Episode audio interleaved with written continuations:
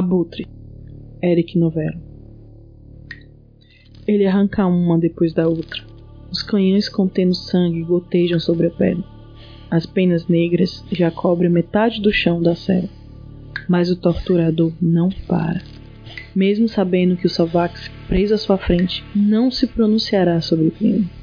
Isso de fato não incomoda, já que segue a profissão com gosto, principalmente com o bolso cheio, ou metade dele o restante só na última pena. Um longo caminho. Decide por uma das costas. Próxima espinha da criatura. Tenta imaginá-la de bico, pois é uma boca que apresenta no momento. Algo muito parecido com uma membrana colada debaixo dos braços. Um vestígio da transformação. Ser atordoado com tranquilizantes bagunça o processo. Pelo visto, os deixa ainda mais asquerosos. Arrancaria fora a membrana se já estivesse no tesouro. Mas gosto da boca. Gosta de um homem pássaro que tem lábios. Pensa em beijá-los, mas teme a mordida. Salvar que são imprevisíveis. Amarrados, pendurados pelos pulsos no teto, sangrando como um boi depois do abate, mesmo assim são perigosos. Podia se lembrar do último que matou por encomenda. Havia se metido com a família errada, Humano e Savax juntos, quem poderia imaginar? A família imaginou. Se apavorou. Foi além. Não aceitaria um berço cheio de pelos, um neto ivando a impureza da próxima geração. A menina merecia coisa melhor. O novo caso era mais interessante. Nada de famílias racistas manchando seu currículo. Fazia por justiça ou vingança, dependendo do referencial. Salvar que são resistentes de modo geral mas basta um único dardo tranquilizante seu para que desabem como crianças. Malditos monstros. O que o imbecil realmente pensava? Que poderia vir para o Rio de Janeiro e matar um praticante atrás do outro sem que ninguém percebesse? Voar pela janela aproveitando-se dos ossos ocos não adiantou. Pneumáticos, reumáticos, traumáticos quebrariam do mesmo jeito quando passasse o martelo tombaria outra vez sem forças, como acontecera no instante do disparo. O corpo caindo no meio do trajeto da fuga, longe de um lugar ao qual pudesse agarrar, direto na armadilha de contenção. Estúpido. Um estúpido assassino de magos que lhe garantiria um salário gordo. Praticantes pagam bem, não deixam barato, sem trocadilhos. Ele não era o melhor. Deixava rastros, se expunha com gosto, tinha mais passagens pela polícia que batedores de carteira, mas carregava fama de uma morte lenta que servia como cartão de visita diferenciado. Nunca contaria que o processo nada tinha a ver com crueldade, era pura indecisão. Por exemplo, os alicates. Escolher sob a bancada era uma relação de amor quase carnal. Tinha que sentir a lâmina romper levemente a ponta da pele dos dedos, até que seu próprio sangue derramasse, deixando uma leve sensação de ardência, um desejo de mais e mais e mais, mais uma sede insaciável. E eles eram tantos. Como decidir entre os diferentes bicos e cortes de maneira que não fosse experimentando seus efeitos em si mesmo e nos tolos que cruzavam seu caminho. Quando os meses passavam mais lento e sem encomendas, deliciava-se sozinha. Mas o gozo só é completo a dois. Ao contrário da família da vítima anterior, não tinha preconceitos. Gostava de homens comuns e salvax da mesma maneira. Todos lhe serviam bem. Trazia em si a arte e dependia do parceiro. Gostava de ser lento, profundo e violento. Alicate, punhal, martelo, Poucas vezes chegava ao serrote. Ah, o serrote! Há algo paradoxal em um pássaro que não canta, só gênio. Se ao menos dissesse quem havia contratado para matar os magos, um único nome estaria livre para morrer depressa. Pegaria o cadáver nos braços, faria um último carinho com o corpo ainda quente, o beijo da morte, e finalmente descobriria o gosto daqueles lábios. Mas ele não falava. E xingar ele xingava mais. Talvez fosse realmente um estrangeiro, um viajante. Talvez nem soubesse falar português. Ou talvez estivesse apenas fingindo, gostando, uma estratégia para esticar o instante do prazer. Melhor assim, afinal, ainda havia tantas penas.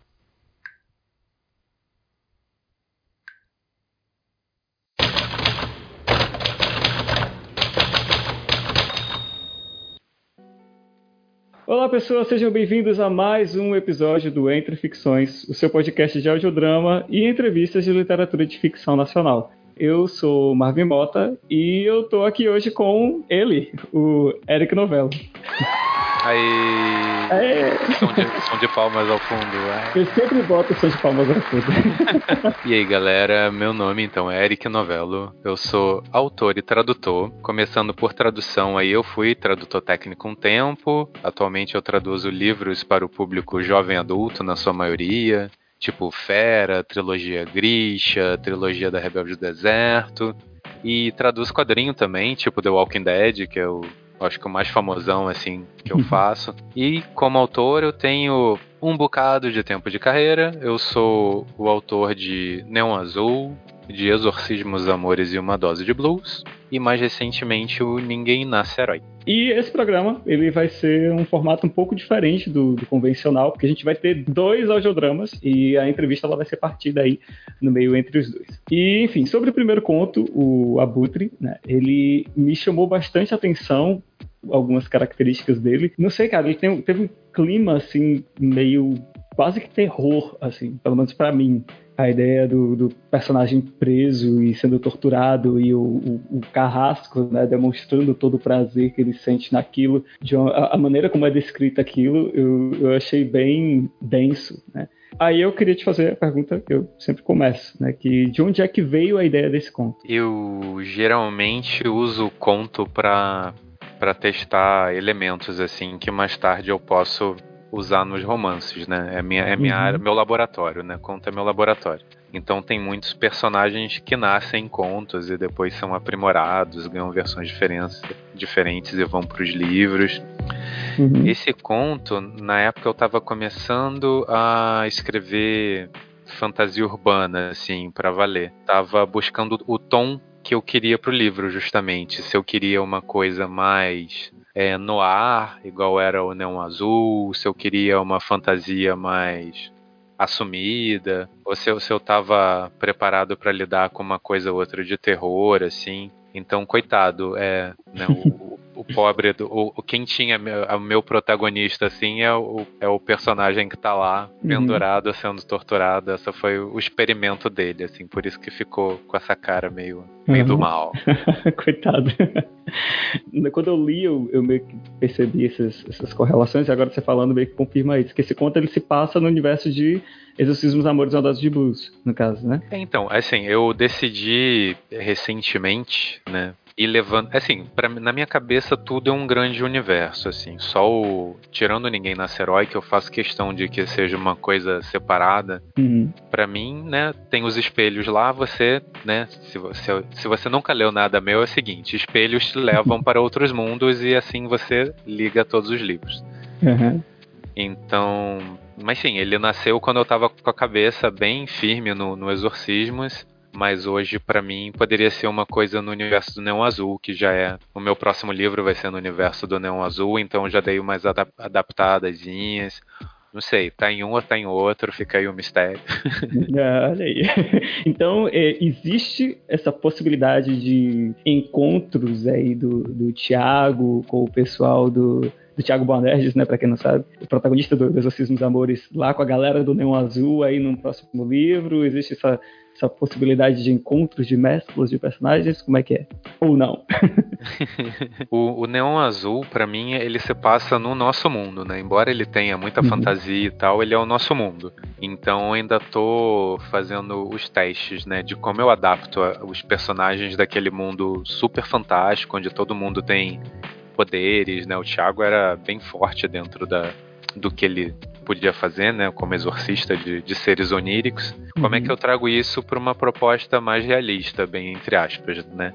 Mas uhum. é, é, o plano, assim, é o plano. Eu não diria que no próximo livro, porque primeiro eu tenho que apresentar, né, fazer esse universo se sustentar com as próprias pernas antes de trazer a galera do Exorcismos para cá.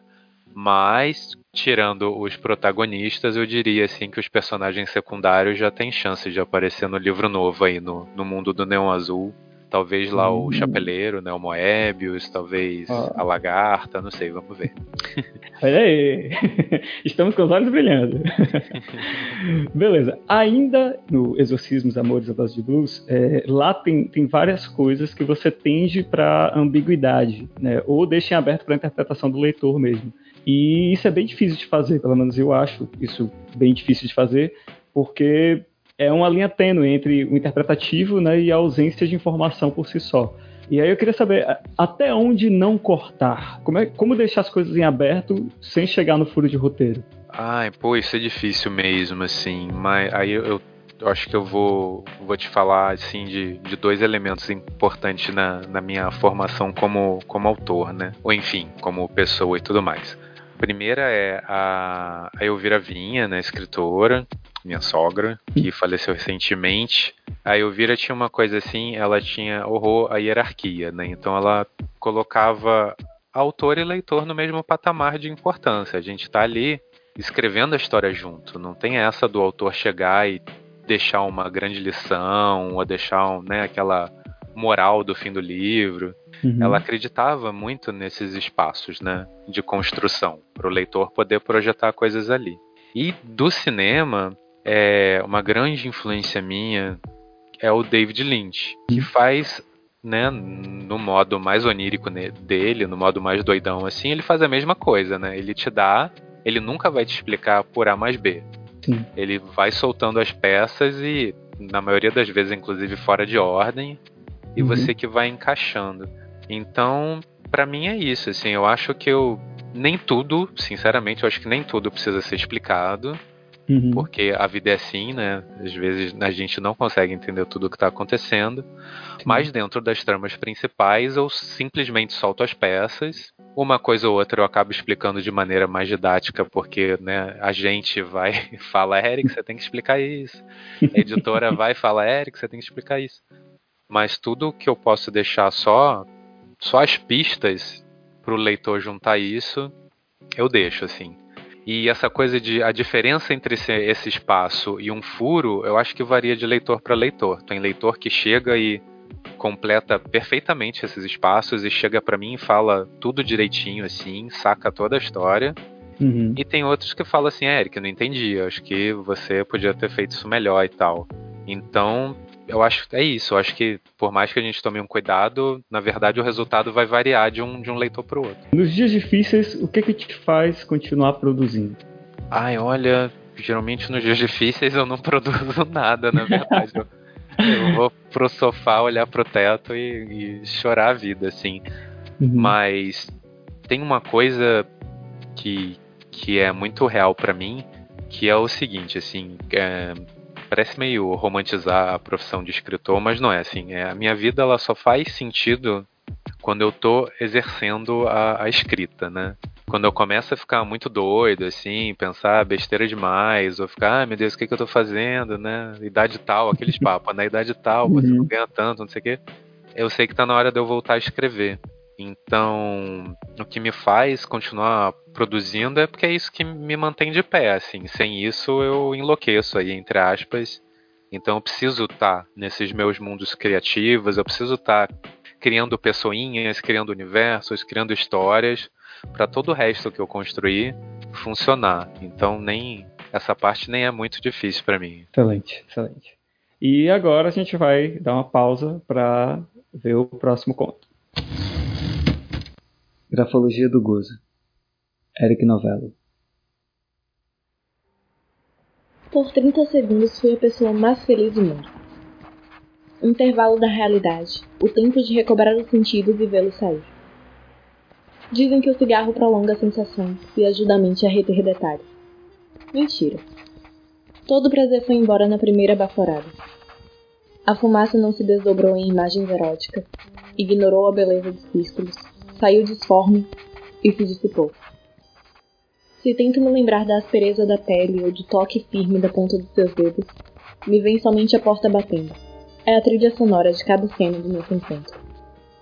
Espio entre as cortinas você passar apressado na calçada. Foge de mim e foge de si mesmo. Nem se deu ao trabalho de vestir o blazer, esquecido sobre a cadeira. Seria uma espécie de disfarce às avessas? Pegue sua carteira, oculta pela bainha junto às embalagens rasgadas de camisinha. Como é a pressa, não? Como pode alguém correr tanto e esquecer uma prova incontestável do seu crime? Talvez seja um ato inconsciente. Quem esquece algo quer voltar. Sabedorias da minha voz. Seria tolice, um gesto infantil me deixar enganar por tais pensamentos. Seu esquecimento nada mais é do que parte do jogo, dessa fuga da própria identidade. Confesso que não hesitei um único instante em pegar seus documentos. Cartões de crédito, cheque, crachá de trabalho. Jamais imaginaria encontrar seu nome, confirmar sua sinceridade. Sempre supus que inventasse um personagem para vir me ver.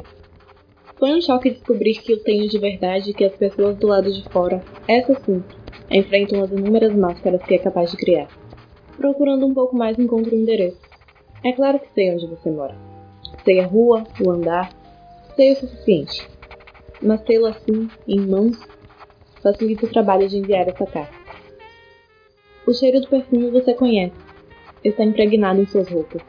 O outro aroma, caso demore a identificar, é a nicotina dos maços que fumei enquanto decidi escrever o não. Essa é uma carta de fumaça. A grafologia do gozo. Espero que seja breve como um trago e depois se dissipe no ar. Sua dita. Quem é você que me escreve e como conseguiu meu endereço? Eu nunca perdi documentos nem andei com prostitutas. É óbvio que pouco me conhece. Minhas roupas só cheiram os melhores perfumes que em nada se parecem com o odor barato da sua carta. Imagino que tenha borrifado demais para disfarçar sua podridão. Não a culpo pela falta de talento. O cheiro do cigarro também sei é falso. Conheço os bons charutos e essa imitação de fumaça mais lembra defumadores usados em lojinhas de quinquilharias esotéricas e lugares onde nem ousaria entrar. Deveria ter cuidado e ocultar seu endereço, mesmo que na fantasia delirante da sua bebedeira acredite que já o sei. Se eu fosse outro um louco como você, estaria agora em sua porta tirando satisfações. Por favor, fique longe. Veja que essa resposta nunca chegou às suas mãos e que a carta criativa que escreveu como bem queira dissipou-se no ar. Átila. Átila. Belo nome que inventou. Me lembro de mencioná-lo uma vez. O garoto que pagava para lamber suas costas, descer a ponta da língua pelas cicatrizes de seu acidente de carro. Ou seria Ícaro? Pouco importa. Tive a noite inteira para pensar no seu esquecimento. Mais tempo do que seria saudável. Sempre achei que inventasse histórias para se gabar. Para tornar a vida de um executivo engravatado mais interessante do que plantões e bônus exorbitantes de ano. Acho que prefiro assim. Seguir na mentira. Mandarei um amigo taxista entregar seu blazer e a carteira na portaria de seu escritório. Dizer que os esqueceu na corrida. Se voltar aqui, venha por vontade própria e não por chantagens ou reféns. Que essa carta também se queime diante de seus olhos. Mais uma cortina de fumaça para sua coleção. Dita. Sua não mais. Me sinto idiota por, mesmo que por um segundo, cair com gosto desse seu jogo ridículo, mas minha noite foi longa, passei tempo demais no bar. Confesso, Estou curioso para saber quem é você por trás do nome Dita, quem habita de verdade esse endereço, se é que alguém o habita. Passei por sua porta usando o Google, verifiquei fachadas e janelas e minha única certeza é nunca ter estado aí. É um bairro que pouco frequento, uma estação de metrô que não uso, rotas de ônibus que não me dizem respeito. Peço desculpas pelo tom grosseiro da carta anterior, contudo insisto. Fique longe de mim, da minha família, do meu trabalho, não há nada a ser devolvido, porque nada meu jamais te pertenceu. Essa é a última carta que envio. Ícaro manda lembranças. Por favor, respeite nossa distância. Átila.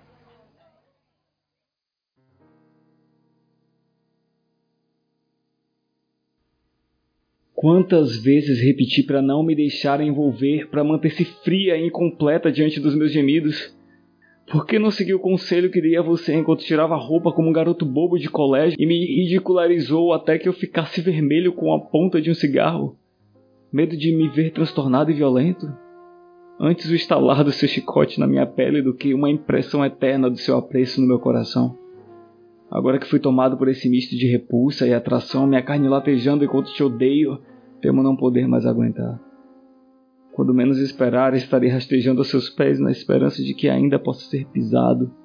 Suplico, devolva minha identidade, guarde os documentos.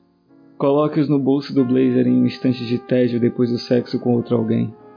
A mim, bastará saber que lá estão e fingirei que nunca saíram de lá. Atenciosamente, Aquiles. Devo estar louca. Louca por responder e por comentar o que segue. Já estranharia se as duas cartas chegassem seguidas, mas terem vindos em um único envelope assinado com nomes diferentes? Não sei o que dizer. Como não datou nenhuma delas, fiquei sem saber qual ler primeiro, colocando-as então na ordem a mim conveniente. Não sei o que foi pior nesse monte de envelopes que entupiram na minha caixa postal. Os desaforos gentis ou as súplicas raivosas. Pelo menos se decida o que quer de mim, afinal. A minha resposta se mostra cada vez mais simples. Queria me livrar de você. De cigarro acesas e pernas enroscadas nos lençóis. Me pus a ler e reler seus testemunhos ferinos e imaginar o conteúdo dessas cartas que disse ter recebido da minha pessoa. Será que são iguais aos textos que ensaiavam nossas transas e que uma vez guardei da cabeça, improvisando as linhas que não conseguia se lembrar? Conhecendo você como conheço, deve ter feito uma colcha de retalhos, mudado a ordem das falas, alternando os climas, sempre seu, sempre de acordo com a sua vontade. Olhando o seu blazer, me pergunto se as cartas não vieram mesmo de duas pessoas diferentes, já que são tantos os personagens habitando dentro de você. Qual deles me amou, Ícaro? Qual deles foi embora para nunca mais voltar? Minha porta não está mais aberta. De hoje em diante, quem eu espera é somente o meu silêncio. Talvez eu o faça rastejar, talvez queira rasgar suas roupas. Traga reservas e um vinho bom. Não garanto que vá pisá-lo, pois estimo demais os meus sapatos. Nestes dias que ganharei com a demora dos correios, mandarei instalar o espelho no teto e na parede. Assim, olhe você para onde for, será obrigado a encarar sua mentira. Isso supondo que eu tenha acertado a ordem da leitura. Caso contrário, deixe-a queimar como o anterior. No fim, personagens ou não, somos fugazes como um sopro canceroso de fumaça. Sua dica.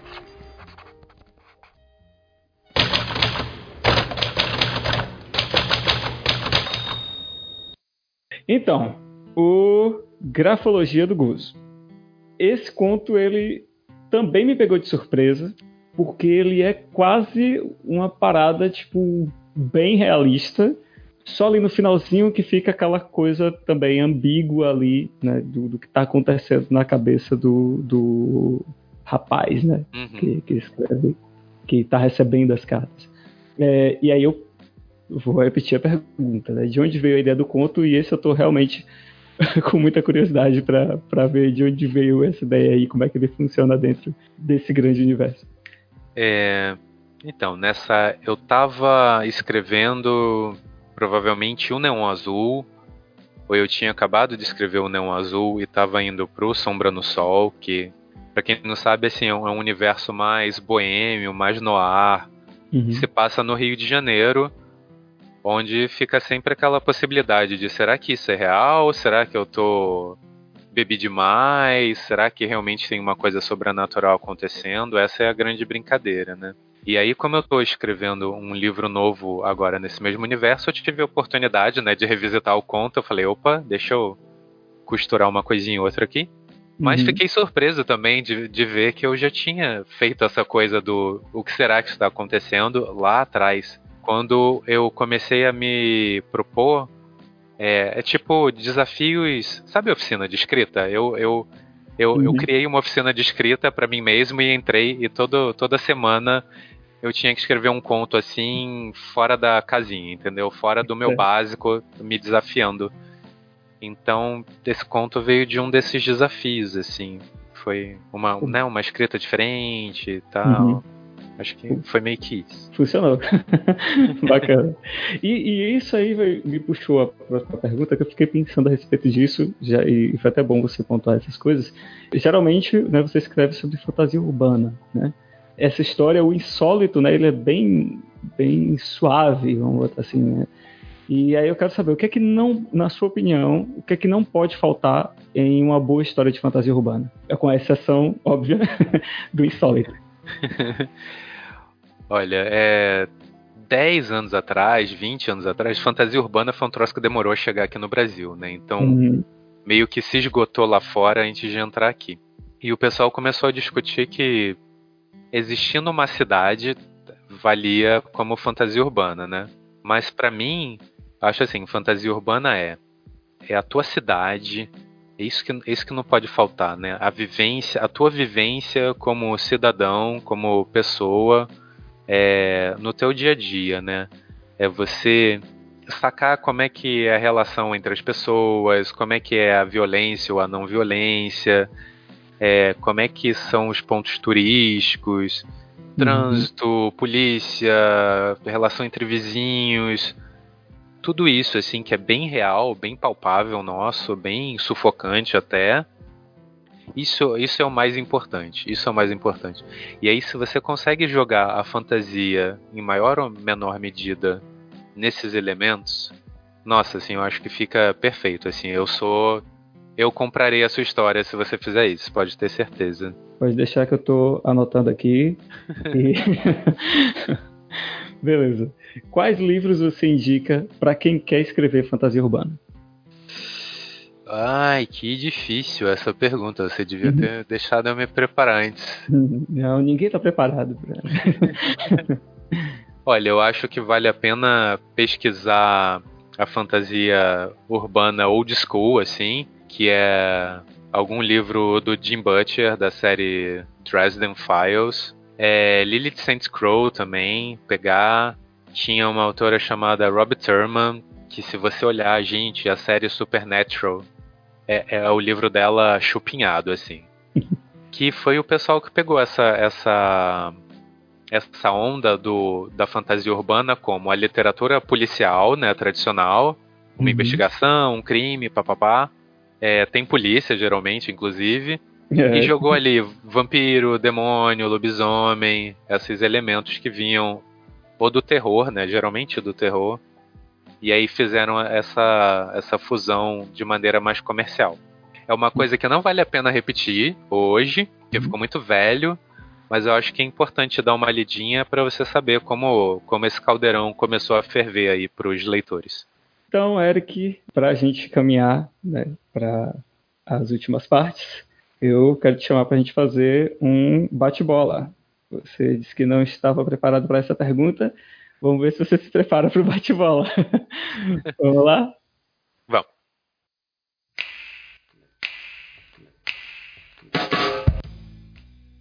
Um livro. Ah, meu Deus. Ubik, do Philip K. Dick. Uma autora ou autor?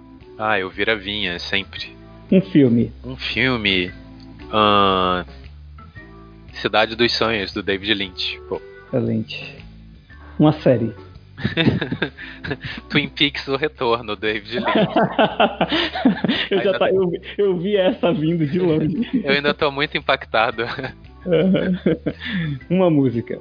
Ai meu Deus, Sanctuary da Madonna, anos 90. Uhum. É uma boa época, é uma boa época. Sim. Uma inspiração. Ah, é uma inspiração sem tentar repetir tudo isso. A fofice do New Gaiman como ah. pessoa ah. nas redes sociais. Com certeza, com certeza. Arte para você é é saber expressar o que tá te incomodando e com isso criar um diálogo com outros incomodados. Uhum. Faça boa arte. Santa Muerte ou a musa que possui o corpo? Santa Muerte, com certeza. Uhum. Bem mais atitude. e um conselho para novos escritores. Olha, essa eu ouvi de uma cantora pop norueguesa que eu gosto muito, chamada Bertine Zetlitz, uhum. que é o uhum. seguinte: antes de sair publicando, antes de sair gravando, antes de sair o que você quer fazer, né, como artista, uhum. descubra o que te faz estranho, entendeu? Descubra hum. o teu lado weird, o teu lado único. É, explora isso dentro de você, explora isso treinando. E aí, beleza, você descobriu qual é a tua esquisitice? Vai escrever, vai publicar, vai se divulgar. Excelente, excelente. Então, Eric, de novo, foi um prazer maravilhoso, foi um papo muito gostoso. Passou muito rápido pra mim. é, e, enfim, só quero te agradecer e é, eu acredito que a maioria das pessoas já sabem, mas de qualquer maneira, é, eu quero te pedir aí para você falar mais sobre o teu trabalho, onde as pessoas podem te encontrar e tudo mais, e sobre as outras coisas que você produz. Beleza. Primeiro, muito obrigado pelo espaço, muito obrigado pelo seu tempo. Uhum. Fico muito feliz de estar aqui. Que bom que tudo funcionou. Todo mundo vive hoje em rede social, então eu uso muito o Twitter e eu uso um bocado o Instagram também, Eric underline novelo. Sou eu. Cuidado que tem um, acho um americano com nome parecido com o meu. Não vai falar pra esse cara. De vez em quando eu dou uma sumida para dar uma respirada, mas eu tô sempre lá. Eu tenho um site também, gente, site é legal, visitem sites, visitem coisas fora do Facebook, por favor, que é ericnovello.com.br. Lá você vai encontrar resumo de quase todos os meus livros. Eu tenho um blog bem ativo atualmente, onde eu dou dicas de literatura e coisas parecidas. E eu mantenho também uma newsletter que você pode assinar por lá. Todo mês eu mando conteúdo para te inspirar seja falando de livros, de filmes, de, de tudo que você imaginar. E associado a essa newsletter e ao blog, eu tenho um catarse assinaturas. Se você gostar do conteúdo que eu faço, se você está se sentindo inspirado e ajudado, você vai lá e me dá uma contribuição mensal do valor que você escolheu. Então é isso. Leiam o Eric Novello, gente. Isso aí, gente. É... Leiam Eric Novello. e a você, ouvinte, eu quero te agradecer por ter ouvido a gente até aqui, por ter estado com a gente em mais esse episódio. Muito obrigado, até a próxima, até o mês que vem e tchau. Valeu! Teste. Gatos. Pau no cu de Bolsonaro. Se voltar aqui, venha por vontade própria. E não por.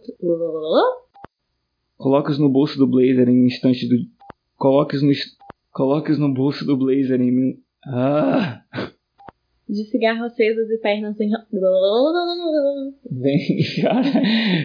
Pau no cu de quem não quer dividir esse refri com minha mulher que não consegue Esqueci o resto. Bebeu uma garrafa. Bebi uma garrafa. Inteira sozinha. Sozinha. Como é que pode tanto amor assim no líquido preto? Líquido preto. Preto e docinho. Preto e docinho. Doce e cheio. Docinho.